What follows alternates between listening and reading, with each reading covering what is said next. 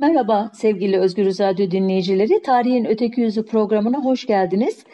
16 Mart'ta Yeni Zelanda'nın Christchurch kasabasındaki iki camiye e, yönelik düzenlenen ve 50 kişinin öldüğü bir o kadar kişinin de yaralandığı korkunç terör saldırısının ardından yıllardır İstanbul'un tarihi yarım ada diye anılan bölgesindeki e, ünlü Ayasofya Müzesi'ni yeniden cami yapmak ve İslami ibadete açmak için mü- mücadele veren milliyetçi mukaddesatçı çevreler yeniden atağa geçtiler. Ben de e, o zaman dedim ki bu haftaki konumu buna ayırayım. Ayasofya'nın tarihine, e, müze yapılmasının hikayesine ve buna itiraz edenlerin gerekçelerine ayırayım. E, umarım bu kısa sürede başarabilirim bu zor işi. E, bazı kaynaklara göre e, bizim e, Bizans dediğimiz Doğu Roma İmparatorluğu'nun başkenti Konstantinopolis'in kurucusu ve Hristiyanlığı kabul eden ilk e, Doğu Roma İmparatoru 1. Konstantinus tarafından. Bazı kaynaklara göre ise onun oğlu yine e, İmparator Konstantinos tarafından 4. yüzyılın ilk yarısında inşa edilen üstü ahşap kaplı ilk bazilika e, Megale Ecclesia yani büyük kilise diye anılırmış o zamanlar. E, 20 Haziran 404'te dini hizipler arasında yaşanan bir çatışma sırasında yanan bu e, yapı ancak 415 yılında e, bu sefer Hristiyanlığı Bizans İmparatorluğu'nun resmi dini ilan eden 2. Theodosius döneminde tamamlanmış. Bu tarihten itibaren de Hagia Sophia yani Ayasofya Türkçesiyle kutsal hikmet, kutsal bilgelik diye anılmaya başlamış. Aradan e, neredeyse bir asır geçmiş. Ayasofya 13 Ocak 532'de başkentin ünlü araba yarışı takımları Maviler ve Yeşillerin çıkardığı Nika ayaklanmasında şehrin diğer önemli binaları ile birlikte yanmış. E, bu maviler ve yeşiller belki bir gün ayrı bir programda e, ele alacağımız çok ilginç oluşumlar. E, sadece spor e, grubu değil bunlar aynı zamanda e, halkın imparatora veya işte siyasi elitlere karşı muhalefetini dile getirmekte e, e, araç olarak da e, kullandığı bir çeşit sivil toplum e, oluşumları veya ilk partilerin nüveleri e, Bizans toplumunda e, Nika ayaklanması denmesi de isyancıların zafer anlamına gelen Nika, Nika diye bağırması isyan sırasında. Ee, İmparator isyanı e, büyük başarıyla e, ve kanlı biçimde bastırdıktan sonra hemen halka vergi salmış ve Ayasofya'nın onarımına e, başlamış.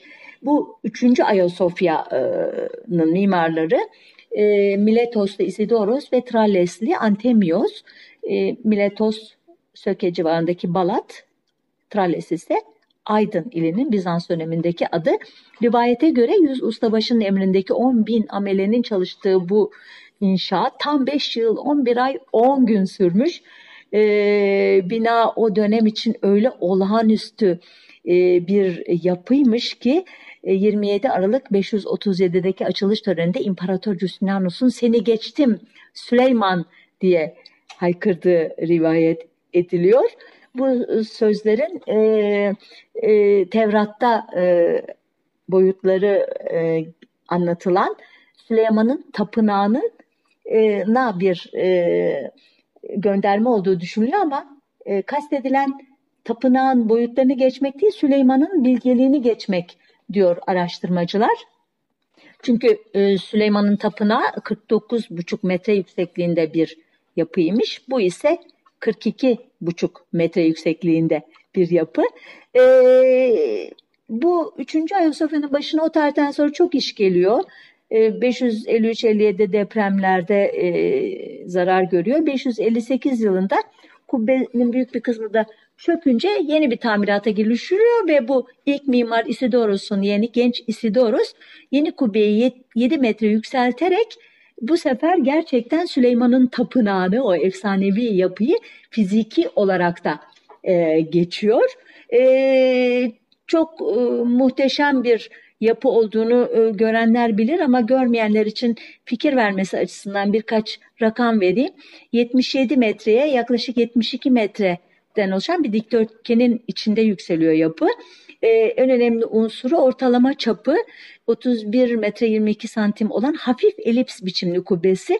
Ee, bu e, kubbe e, öylesin ve yan kubbelerle destekleniyor ve bunların altındaki 91 pencereden süzülen ışık milyonlarca altın mozaik e, parçası üzerinde muhteşem bir dans yapıyormuş ve e, görenler güneş ışıkları hem dışarıdan geliyor hem içeriden doğuyor diye algılıyorlarmış.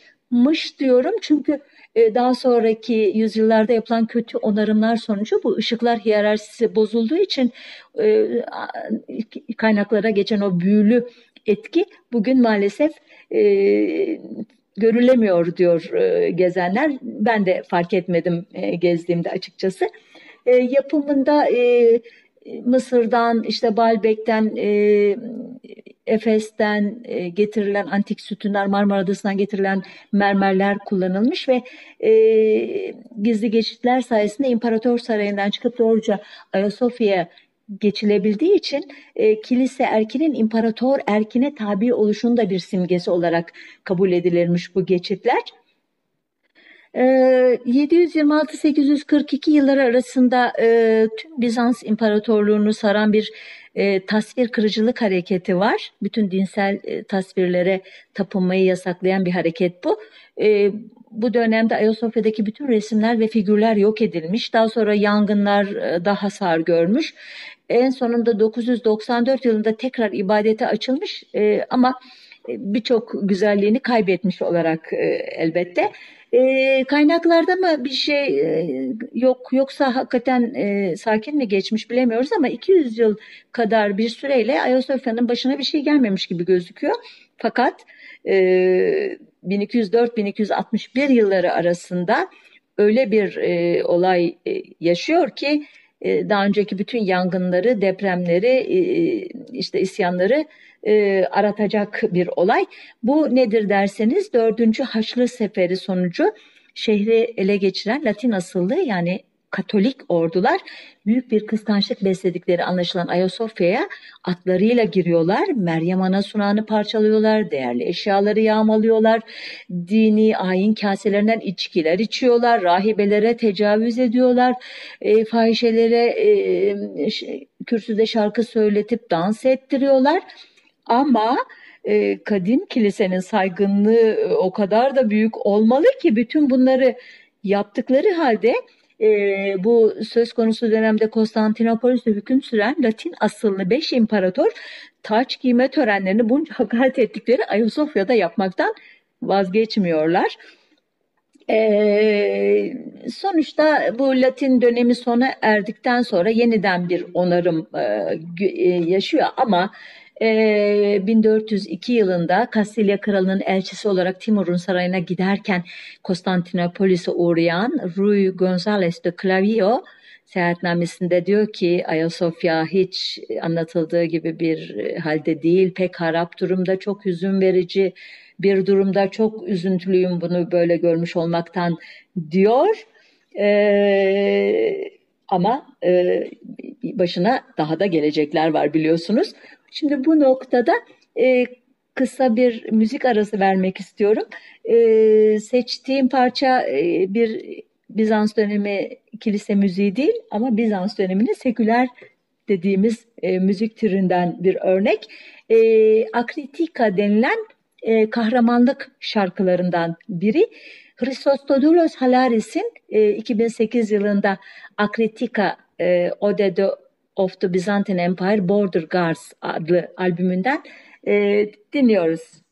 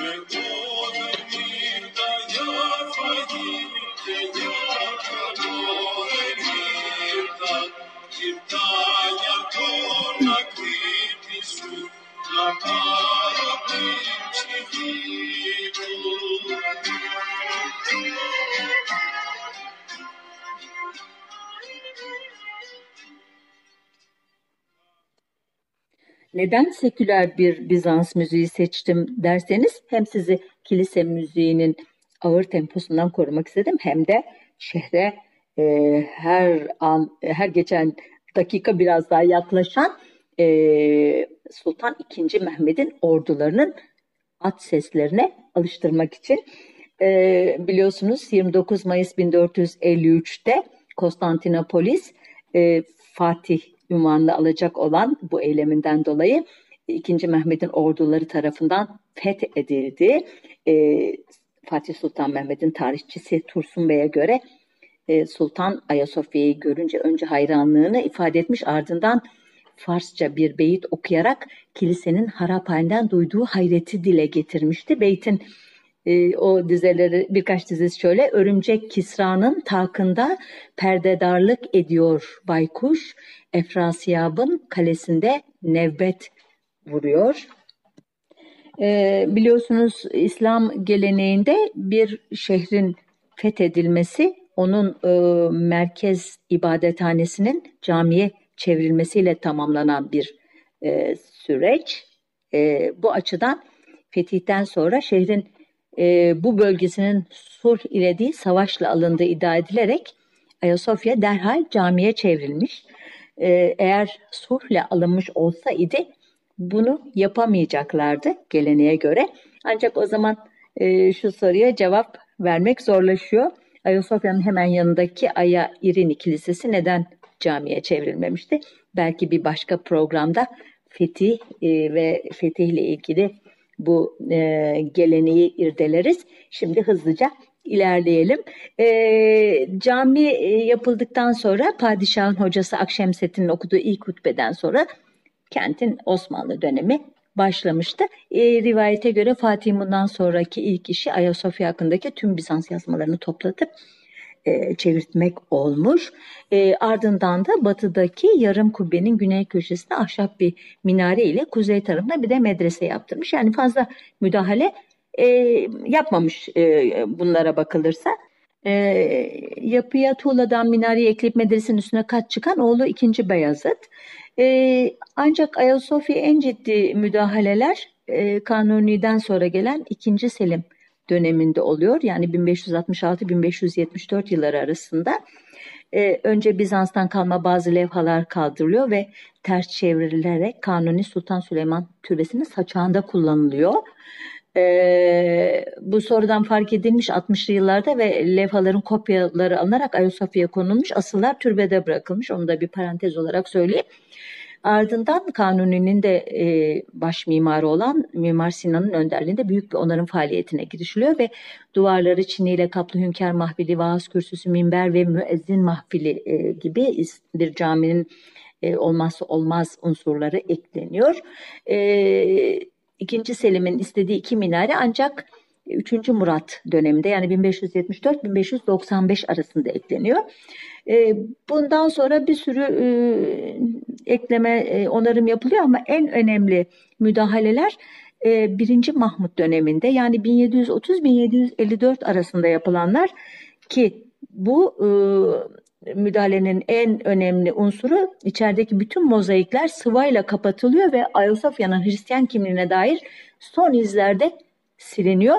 Ancak az daha e, Ayasofya tarihe karışacakmış. E, yani buna şükretmek gerekirmiş anlamına söylüyorum. Çünkü 1826'daki meşhur Hoca Paşa yangınında ki şehrin neredeyse yarısı yanmış bu yangında ya da üçte bir e, Ayasofya'nın kubbesi dayanamayarak akmış. E, bu büyük hasarı e, Abdülmecit e, onartmaya e, girişiyor. 1839-1861 tarihleri arasında hüküm süren bir modernleşmeci padişah biliyorsunuz kendisi. İtalyan mimar Giuseppe Fossati ve kardeşlerini çağırıyor İstanbul'a e, ve bir e, çok ciddi müdahaleler ve düzenlemeler, restorasyonlar yapıyor bu ekip. 13 Temmuz 1849'da e, bir açılış yapılıyor ve altın, gümüş, bronz madalyalarla kutlanıyor bu açılış.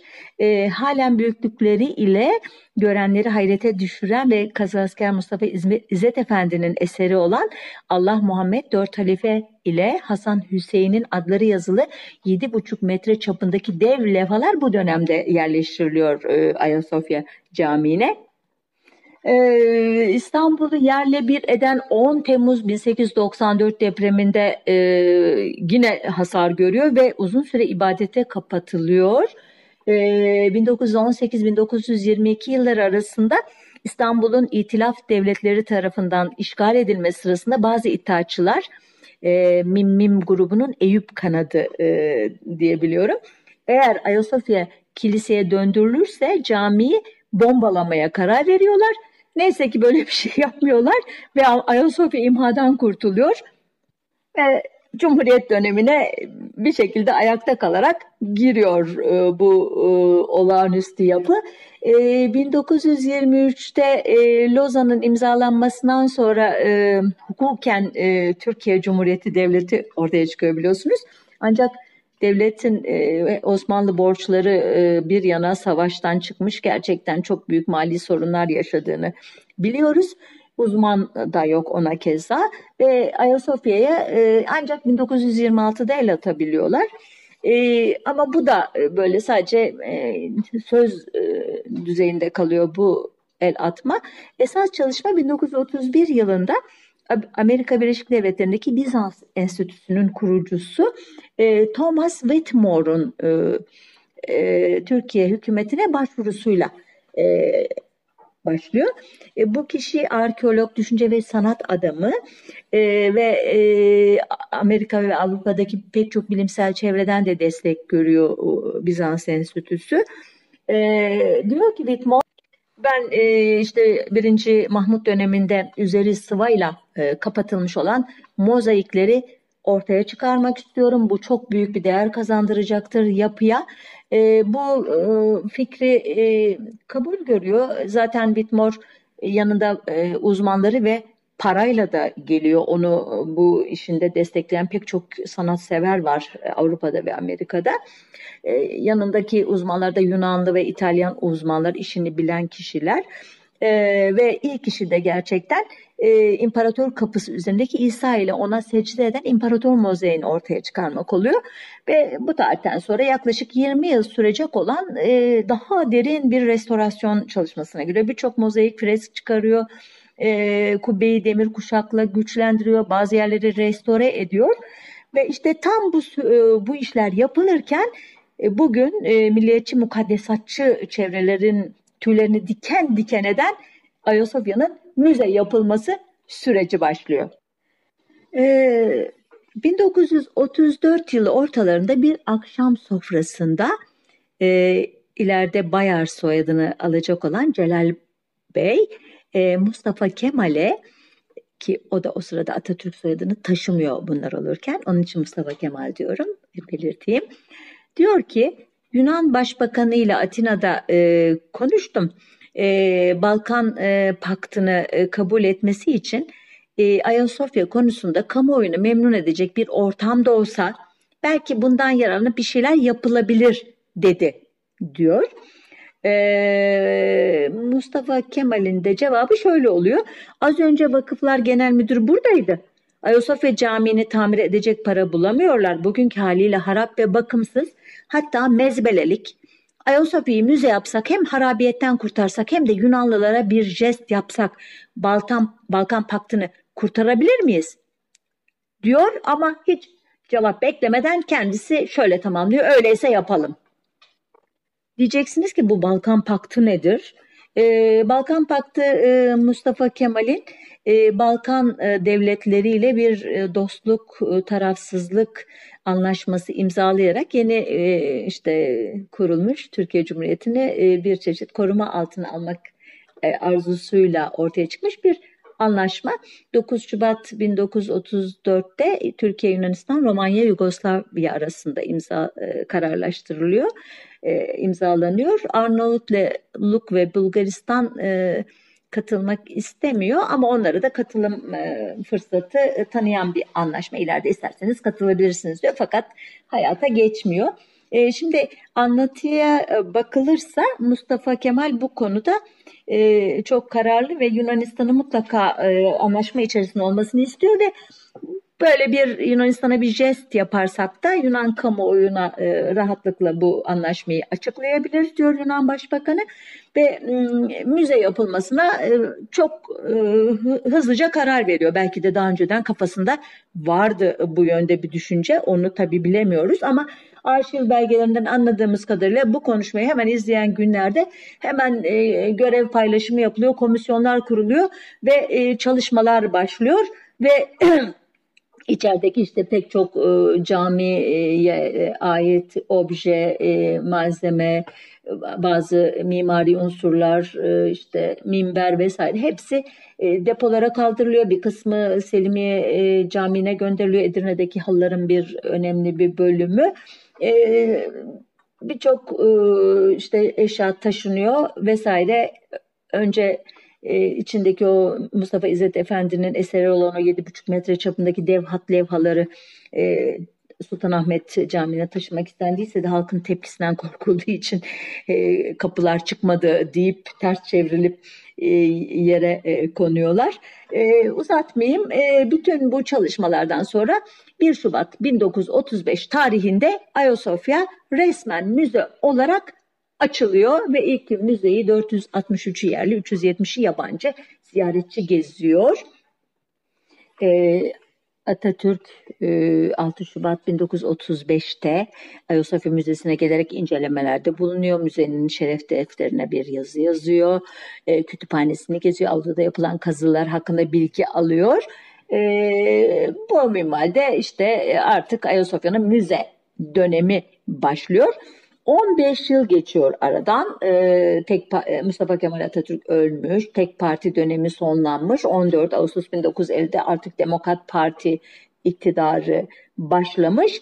Ee, 30 Eylül 1950 tarihli bir mektupla e, Demokrat Parti'nin işte Başbakan Adnan Menderes'e e, Kartal Yunus istasyon makasçısı Halit Deli Yumruk adlı bir vatandaş başvuruda bulunuyor. Ayasofya efendim e, camiye çevirmeliyiz tekrar diye. Bu konu bu mektup basına sızdırılıyor. Türk Milliyetçileri Derneği konuyu sahipleniyor. Ancak e, Adnan Menderes pek e, taleplere kulak asmıyor. İşte biliyorsunuz 27 Mayıs 1960 darbesiyle e, Demokrat Parti iktidarına son verildi ve üç politikacı idam edildi. Çok e, trajik bir e, olay. E, yeni darbeciler e, hiç doğal olarak bu konularla çok ilgili değiller ama 1964'te e, Adalet Partisi İzmir Senatörü Lütfü Bozcalı konuyu senatoya getiriyor. Bu darbeden sonra oluşturulmuş bir e, yapı, meclisin bir kamerası. E, ama e, pardon e, Kemal Alıcak'ın Tercüman Gazetesi sahip çıkıyor konuya bir anket düzenliyor. Ankete işte dönemin sanat tarihçileri, e, işte Ermeni patriği vesaire gibi çok önemli şahsiyetler göya cevap veriyorlar. Bunların e, bir kısmı cami yapılsın falan diyor. Ermeni patriği ben karışmıyorum hükümet karar versin gibi orta yolcu bir cevap veriyor. Fakat Adalet Partisi iktidarı da kulağının üstüne yatıyor. E, ee, 1970'li yıllardan itibaren siyasal İslam'ın güçlenmeye başlamasıyla tartışmalar tekrar canlanıyor.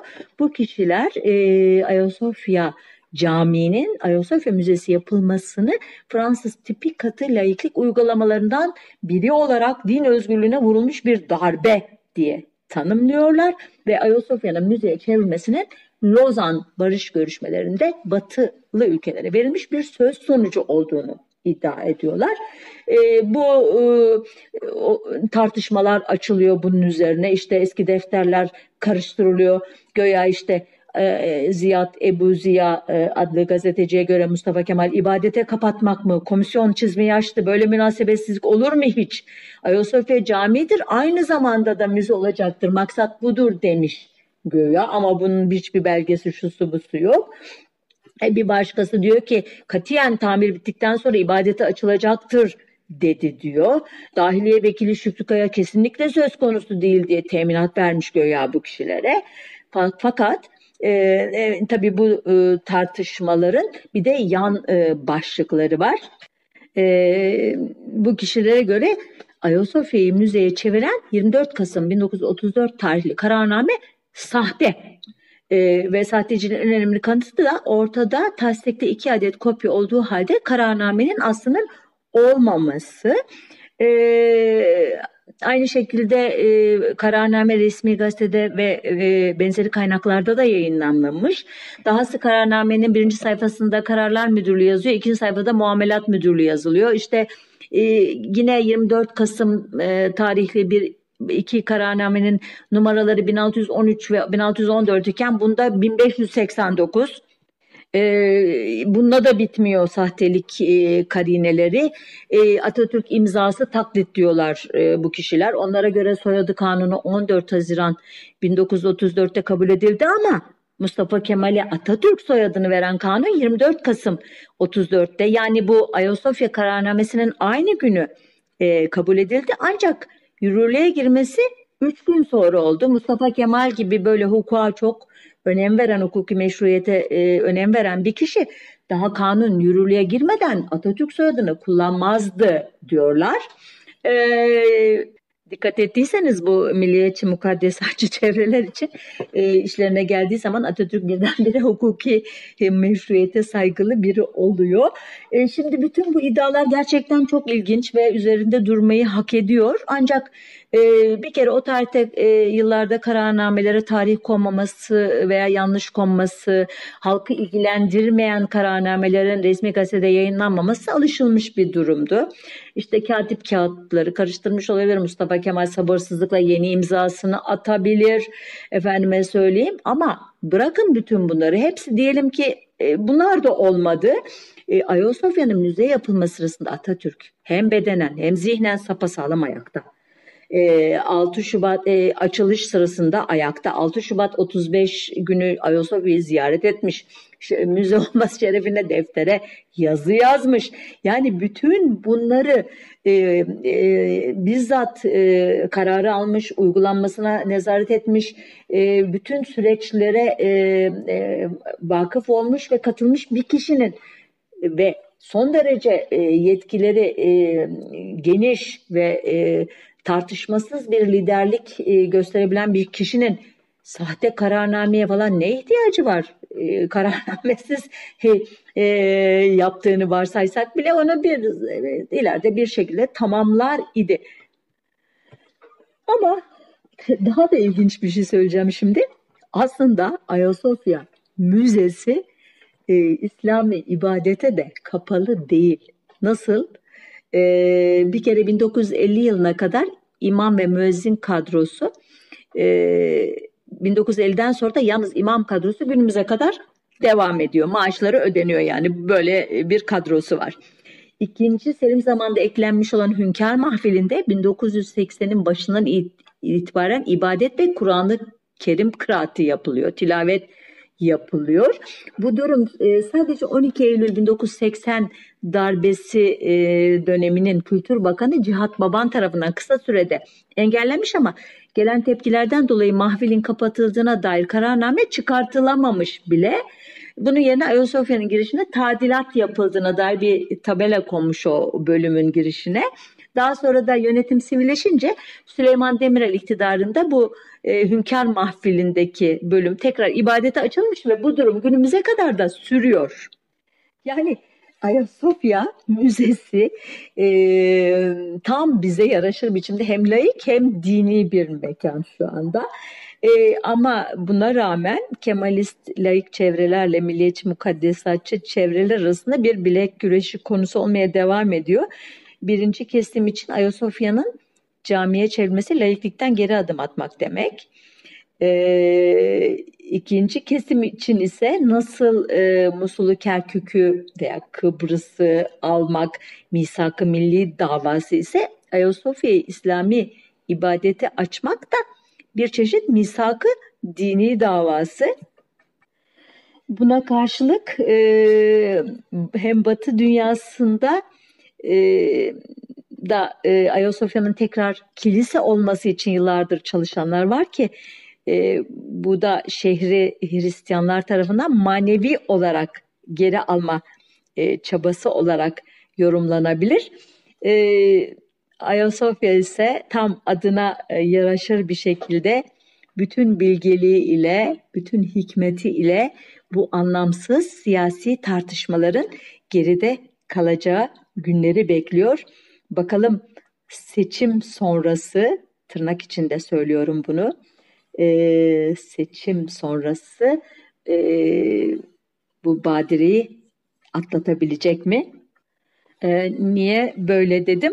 E, bu sefer bu e, milliyetçi mukaddes haç çevrelerin e, destekçisi en devletin en üst tepesinden biri e, Cumhurbaşkanı ve AKP Genel Başkanı Erdoğan Yeni Zelanda'da e, Christchurch şehrinde iki camiye e, yapılan korkunç terör saldırısının olduğu gün yani 16 Mart'ta e, partisinin Tekirdağ mitinginde bu konuda talepte bulunan e, Hazirun'a önce Sultanahmet'i bir doldurun sonra ona bakarız. Büyük Çamlıca Camii'ni yaptık 4-5 tane Ayasofya eder diye cevap vermişti. E, 18 Mart'ta e, bir televizyon kanalında yine e, benzer bir tavır içindeydi önce. Kusura bakmayın bunlar tahriktir bunun götürüsü vardır bizim için faturası ağır olur Unutmayalım dünyanın çeşitli yerlerinde bizim binlerce camimiz var. Bunların başına neler geliyor diye düşünüyor musunuz bunu isterken? demişti ama 24 Mart'ta katıldığı bir başka televizyon programında e, e, kendisine Ayasofya efendim Türkiye Cumhuriyeti vatandaşlarının ücretsiz olmaz mı diye bir çanak soru yönelten tırnak içindeki gazeteciye niye olmasın gayet de e, rahatlıkla olabilir. E, adını müze değil e, Ayasofya Camii koyarız diye cevap verdi. E, e, kafası karışık mı diye düşünebilirsiniz. Bence bir anlamda e, ağızdaki baklayı çıkardı. Bakalım e, bu e, kolay olur, rahatlıkla yaparız dediği adımı atacak mı? Umarım atmaz ve Ayasofya yaklaşık 1100 yıllık kilise, 566 yıllık cami ve 85 yıllık müze e, olmayı sürdürür. Kilise, cami ve müze olarak bütüncül bir tarihle bakarsak e, çok daha e, barışçıl bir mesaj vermiş oluruz diye düşünüyorum dünyaya. Önümüzdeki hafta bir başka konunun öteki yüzüne bakmak üzere hoşçakalın diyorum.